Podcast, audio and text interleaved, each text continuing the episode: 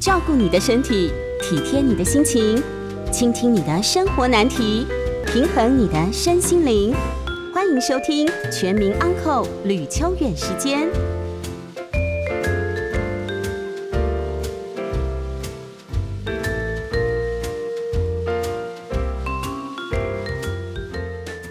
欢迎收听九八新闻台每周晚上八点播出的吕秋远时间，我是吕秋远哦。其实今天企划帮我准备了一个酒驾修法的问题，因为年关将近嘛，大家最近到尾牙，虽然取消了不少，因为疫情也是很严峻啊。但是呢，就是我们当然要就是尽量的去宣导这所谓的喝酒不开车、开车不喝酒的观念，就是讲的难听一点，喝了酒那个就。就叫计程车回家嘛，哦，这个真的没什么。那有开车有开车找代驾，这都非常方便的。那么当然了，如果说是呃所谓的骑摩托车，那就丢着嘛，哦。那如果是说哎离家里很近，那就走路嘛。他说就要近不近，要远不远的，那就不要去嘛。总之，酒驾这个事先不考虑别人，考虑自己哦。一旦抓到，基本上现在的刑度都非常重。那我们本来要讨论这个酒驾修法的问题，然后我刚刚跟我们企划讲说，今天有一个更有趣的新闻，那我待会看有没有时间讲哦，因为这个跟各位的日常生活比较相关。什么意思哦？呃，我们大部分人应该都不会去酒驾，但等一下那个有趣的新闻会跟我们大致上都有点关系哈。好，那我先讲这个，不过我后来还是决定要讲这个酒驾的呃新闻的分析。为什么？因为其实我觉得很多人会误解一件事哦，我跟各位讲哦。尽管我认为酒醉驾车或是有超过一定的酒精浓度，就不不要讲超过一定了，根本喝酒就不应该上路了。尽管我非常支持这个部分是有问题的，但认真讲，其实酒驾并不是我们造成交通意外死亡事故的主因，真正的主因通常是超速。好，那各位，超速也是自己决定的。酒驾也是自己决定的，为什么？我我们有没有想过一个法哲学的问题？虽然这很不务实啊，哈，但我们有没有想过一个问题？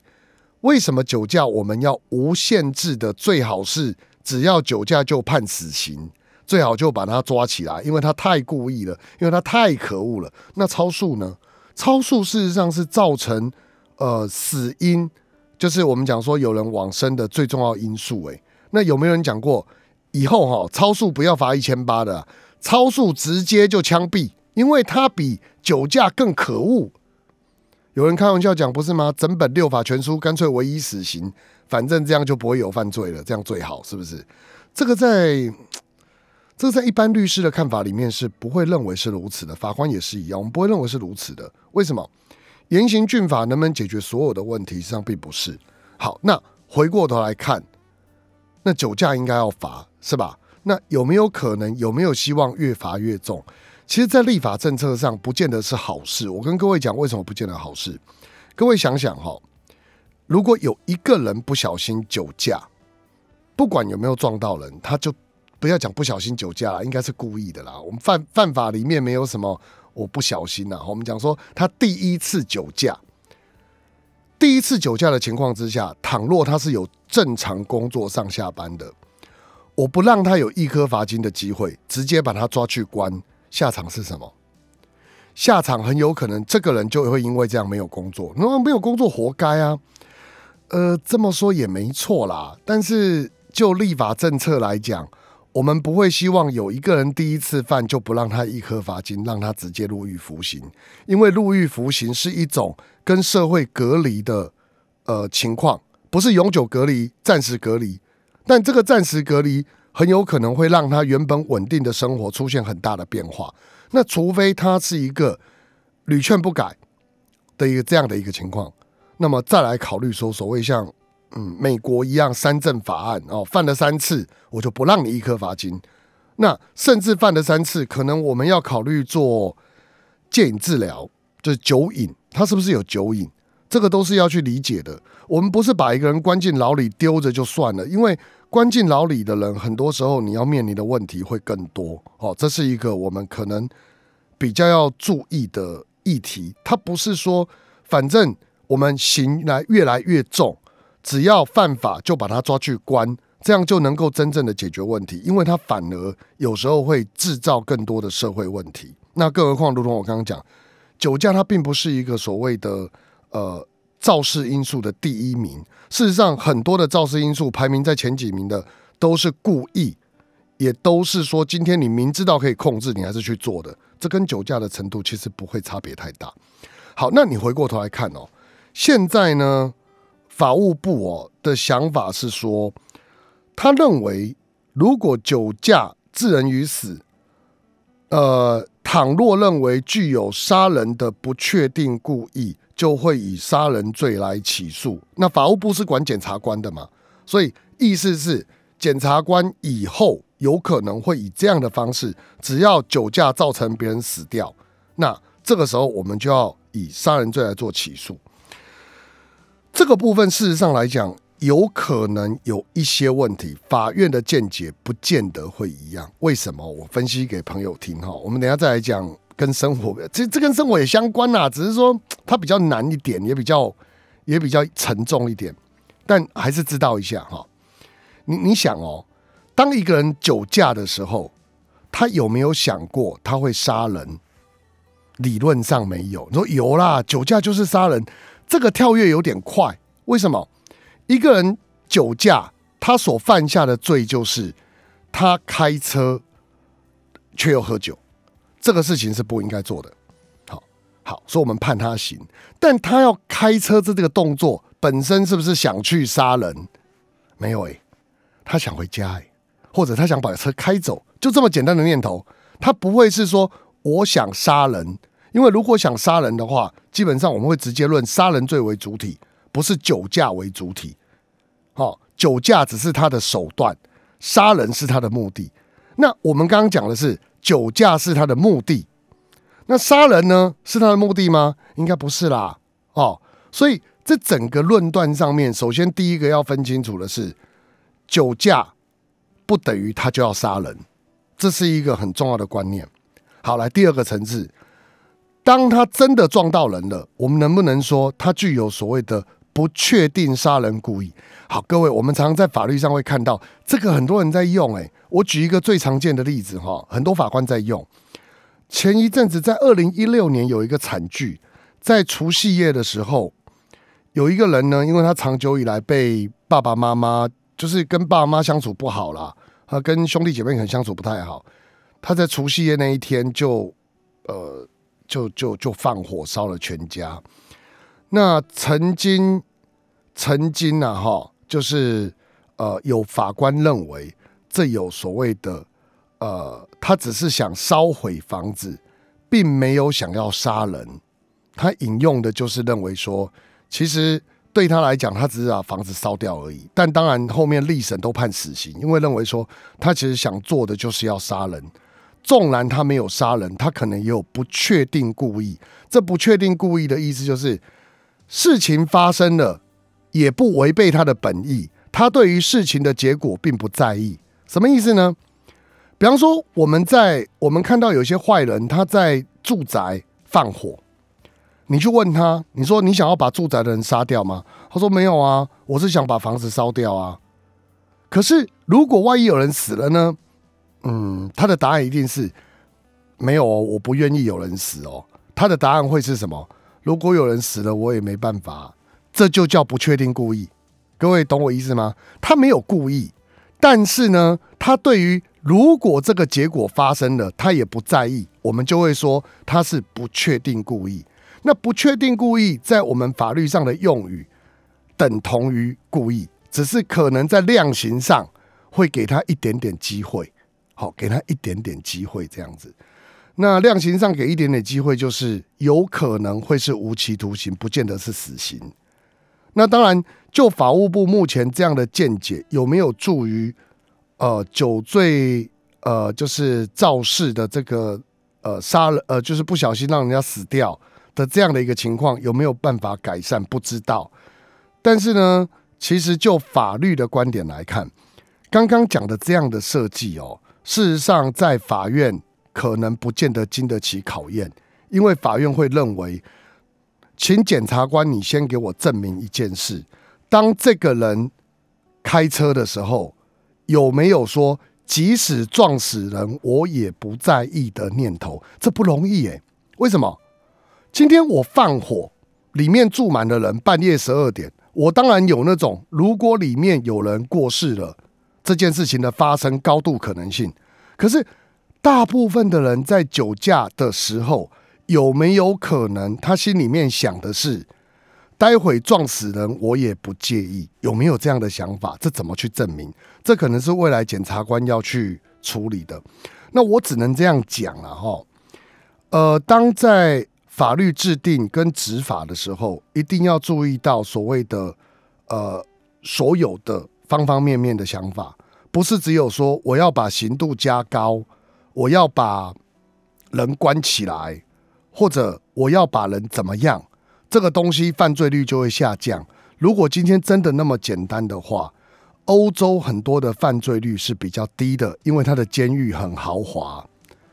葡萄牙它的呃反毒政策是把毒贩当做病人，就是毒贩吸毒犯啊，不是贩毒犯啊，把吸毒犯当做病人，它的犯罪率反而下降。那很多国家把毒贩当做罪犯。反而整个上升，这个事情其实，在刑事犯罪的政策上，不是那么简单说，所有乱事一律用重点判越重越好，今天这个犯罪状况就可以解决。所以，我们可能还可以再多思考一点面向。那这边呢，提供的就是有部分的人在酒驾的刑事政策上的一些立法的参考。那这个就提供给听众朋友注意哈，待会。我们就来聊另外一个跟家庭比较有关的议题。那这个议题是一个法院的法官去告他的太太。好，我们待会来讨论这个问题。欢迎回到九八新闻台吕秋远时间，我是吕秋远哦。那我们呃接下来来看的另外一个，在这一周应该说今天才刚出炉的判决哈，是一个呃，应该是因为我们现在先跟各位介绍一下。我们现在的法院哦，开始走专业化，所以有呃行政法院、民事法院，还有分商业法院、智慧财产权法院、劳工法院，好，那家事法院，那刑事法院当然就是另外一个体系哈。等于说，在我们现在的分流政策下，很多的法院他其实都在专门审理某些案件，那就有一位。在审智慧财产及商业的法院哦的法官哦，他在先前提告，他提告的理由是什么？这位法官他说：“哈，太太啊，这个跟他在一九八七年就结婚了，一九八七年结婚，各位算一算，三十年了啊。好，他把薪水都交给太太管理，然后用来付家用，太太呢就有他的存折、印章、金融卡、密码。”网银的密码，他说他跟儿子啊，从二零一二年，也就是快十年前啊，应该是对了，快十年前，呃，转到二零一七年八次把款项转到儿子名下，他发现以后呢，变更密码又被太太施暴啊，对法官施暴，各位看看，而且呢，太太还跟他讲说，为了节税，他的名下不可以有房地产。不可以有一生一次的节税优惠，所以他就把名下的房地产转给儿子。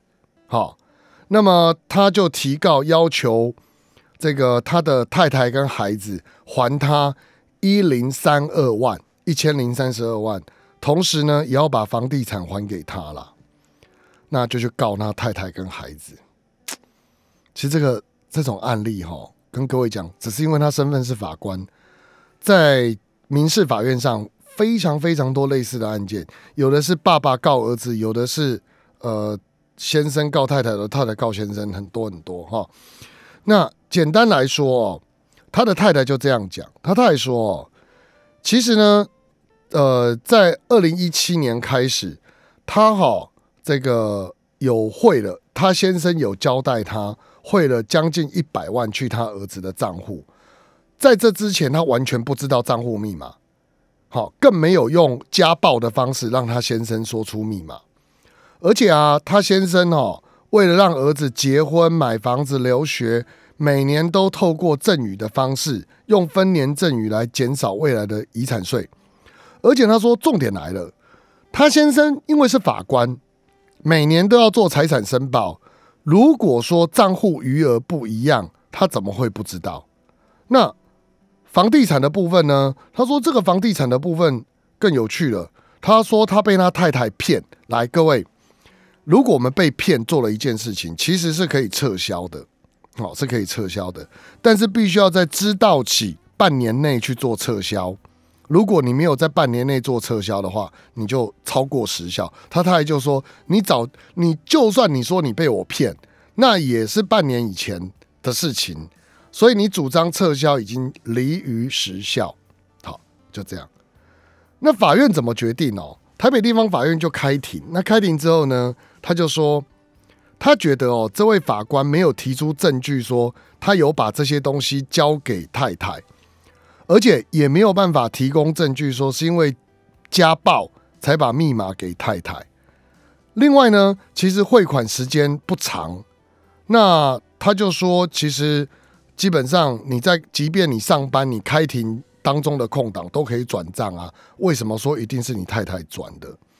然后再来，他说，其实法官那个北院有一点在呃，有一点在考试这个法官呐，他说。你把房子转赠给太太的时候，你们夫妻感情还不错嘛？那根据我们这位法官的知识能力，要用什么税率，还有应该具备什么条件？事实上来说，你可以自己查。怎么会你太太跟你说一生一次什么房贷优惠，你就说哦哦哦，真的哦，真的哦，然后就去就去送给你太太了？他说，可见这个应该是胡说八道啦。他没有这样讲了，是我讲的。简单来说，就是台北地方法院后来把这个诉求都驳回哈。那各位听众，其实听我在描述这件事情的时候，如果你问我我的心得是什么，我只能这样讲啦。第一个，通常在告这件事情的时候，我们都要提醒听众朋友一件事：感情好的时候什么都无所谓，感情不好的时候就应该要为当时的无所谓而付出代价。什么意思？你知道吗？其实我常跟很多朋友或者是客户，我我都会一样讲一样的话。华西走干晚修啦，你当年愿意给他，好，那你就不要想着要要回来，给了就给了。为什么？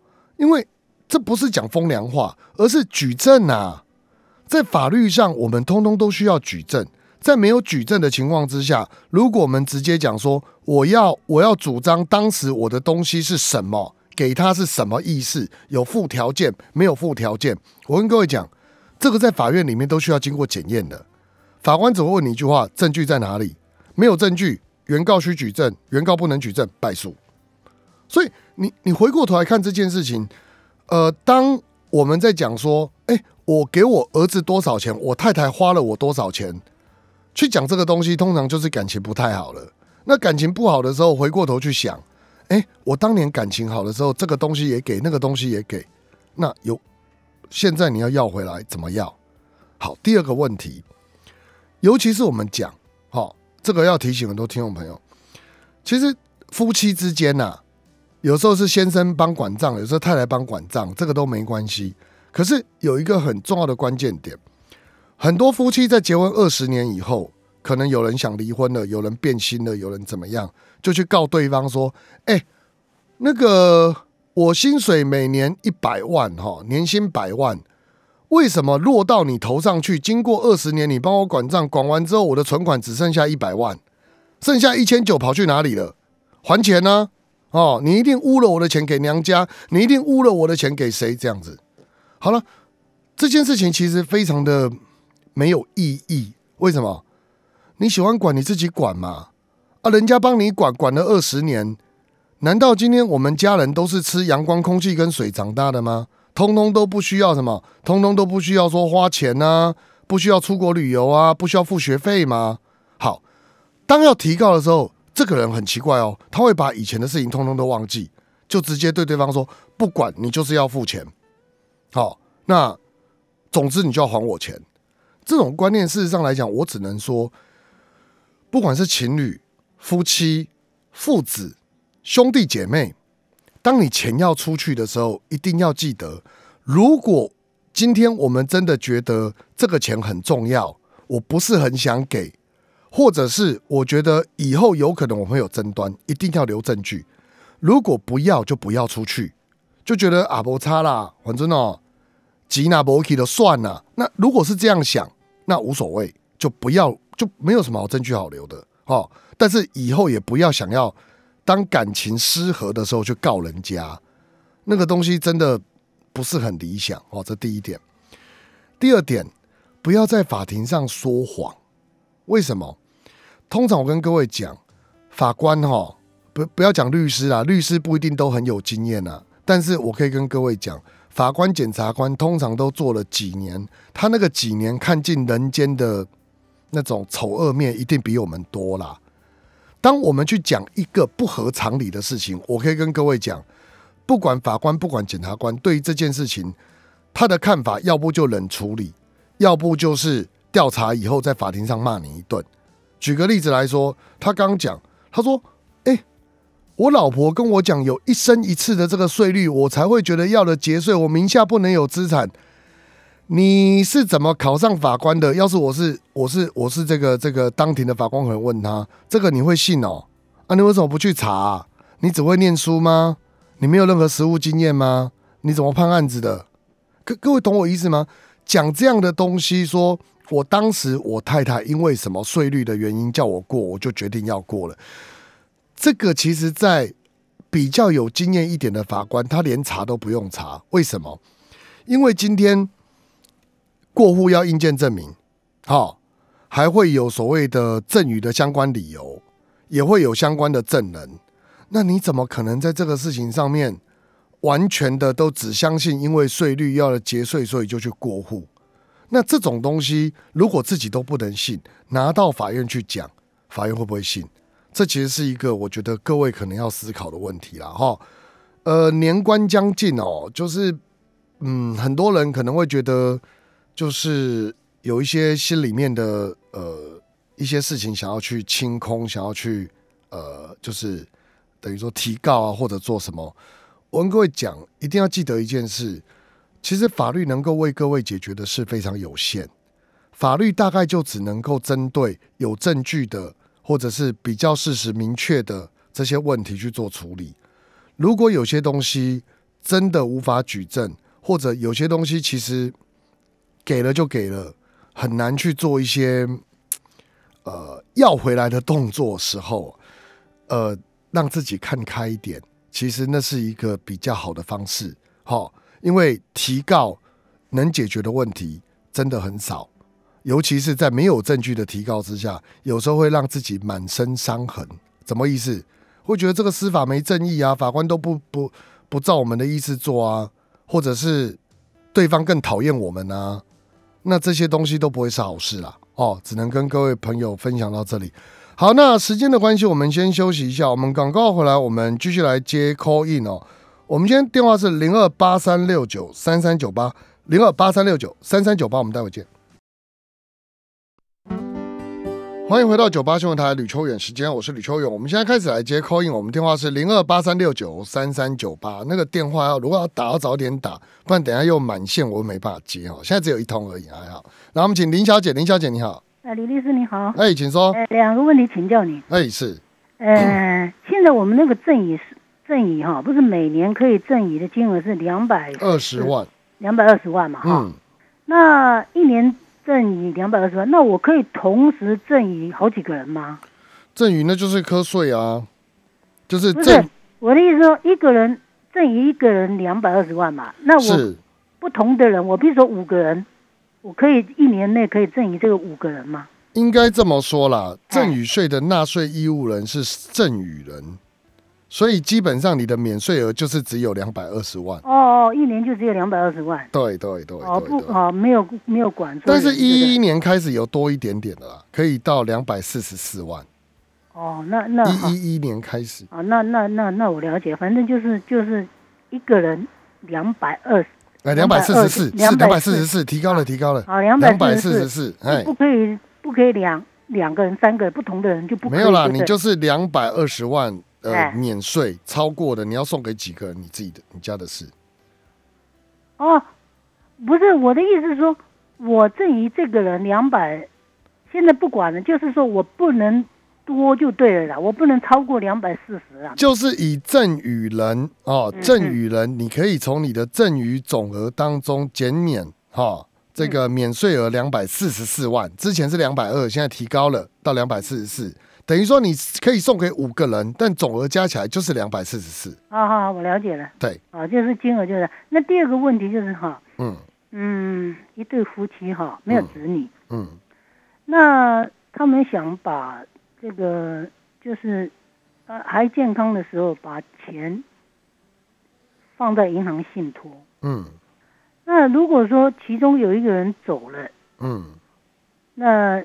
另外一个也老了嘛哈，可能也会失智或怎么，他就担心这个嘛哈。嗯，那就是信托可以跟银行讲说，每年每个月拨多少钱给这个对对方，就是就就是给老伴用嘛。嗯，那就跟信托就做啊，就是信托嘛哈。对啊，你就是那如果就跟银行做信托的这个请求，比如说比如说我好了啦，我我如果我去做信托，嗯，我走了，嗯，我比我的老伴先走，嗯。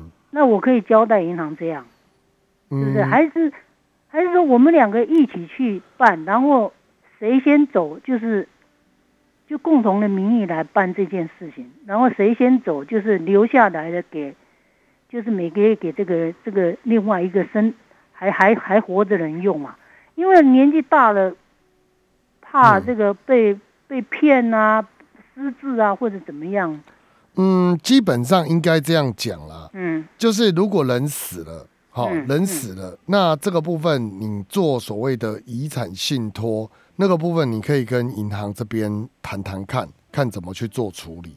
哦，遗产信托不可以生前就信托吗？生前你也可以啊，你可以就是我我这个部分银行它可以跟你。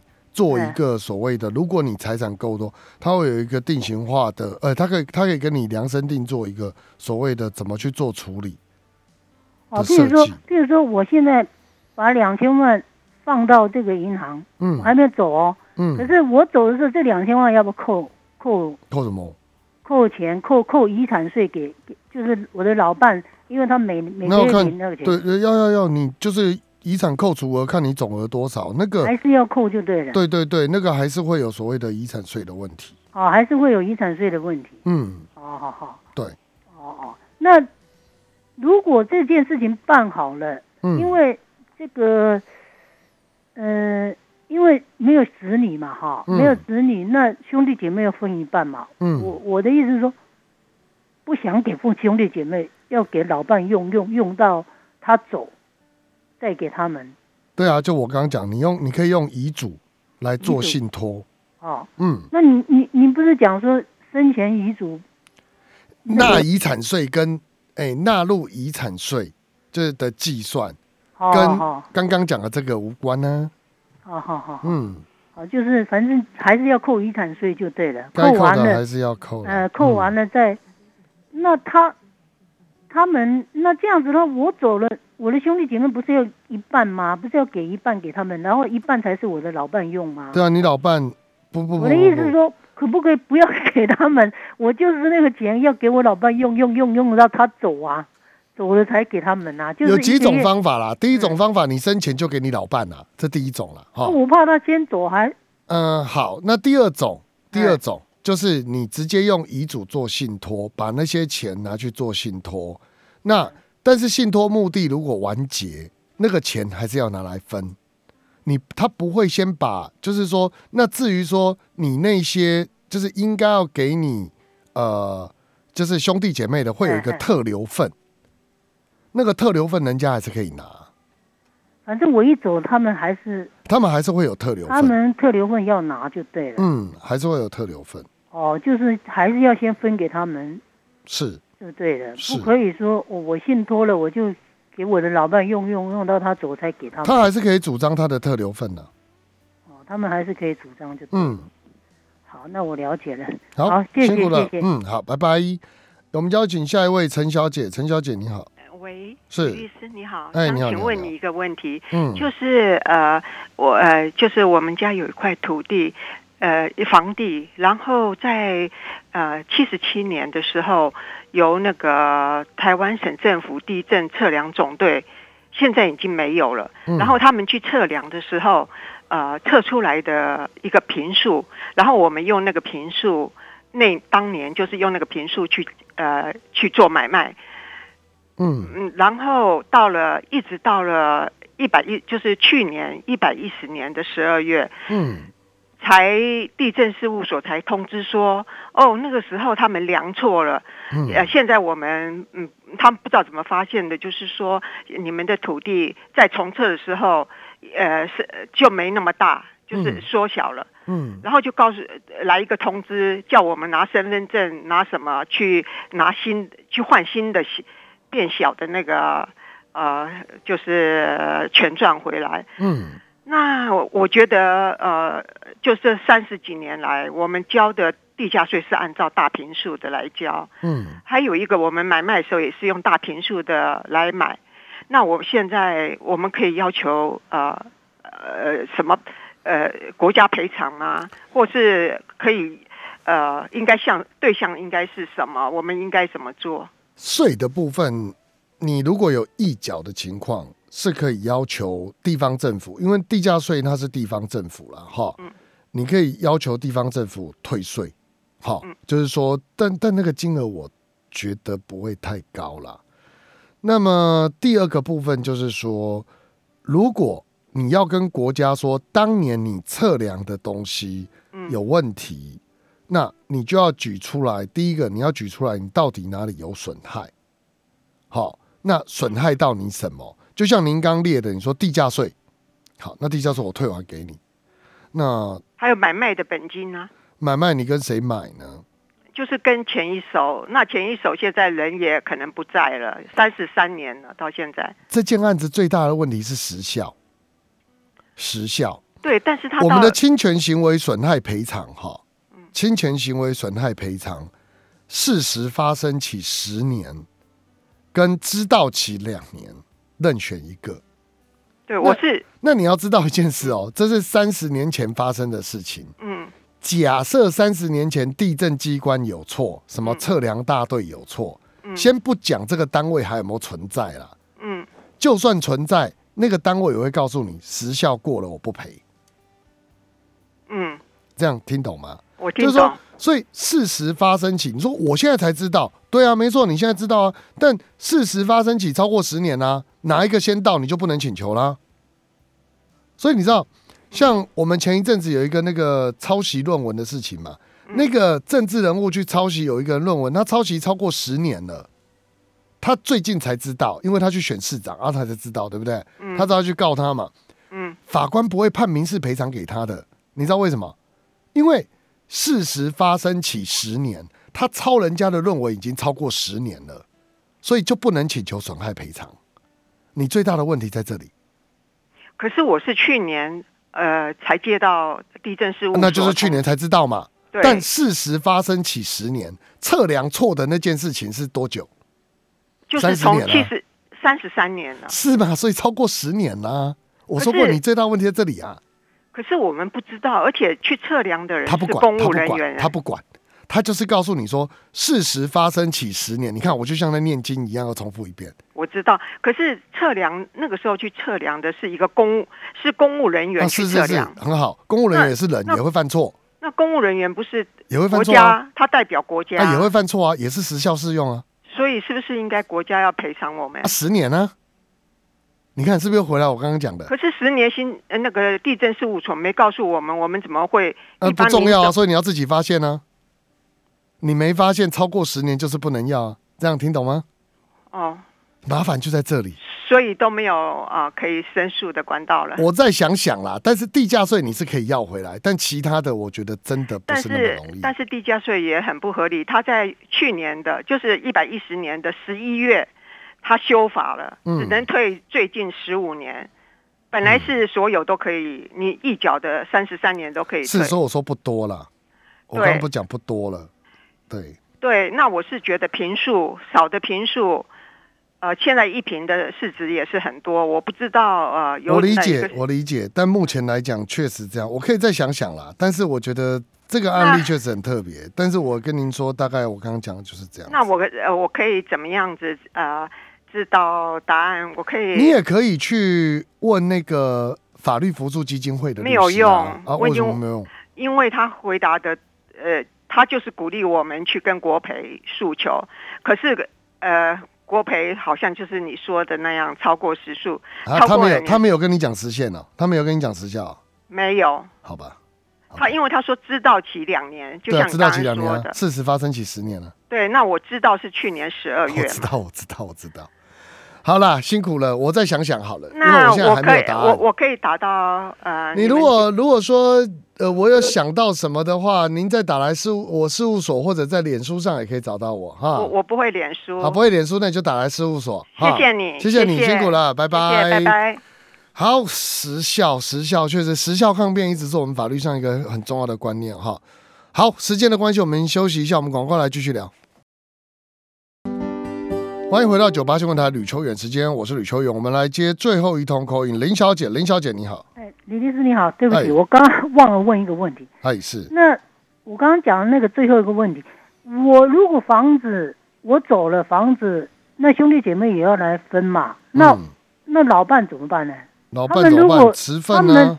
不不，你现在第一种，我跟你讲，第一他种做们就是要法，卖掉，哎，第一种做法就是，嗯你其实干脆写遗嘱，指定应继份，就是我房子就是给我老伴，那你还有一些现金，你算一算，应继份大概比如说呃六分之一或者多少，我不知道你们几个兄弟姐妹，你就把它算一算，那算多少就给他们。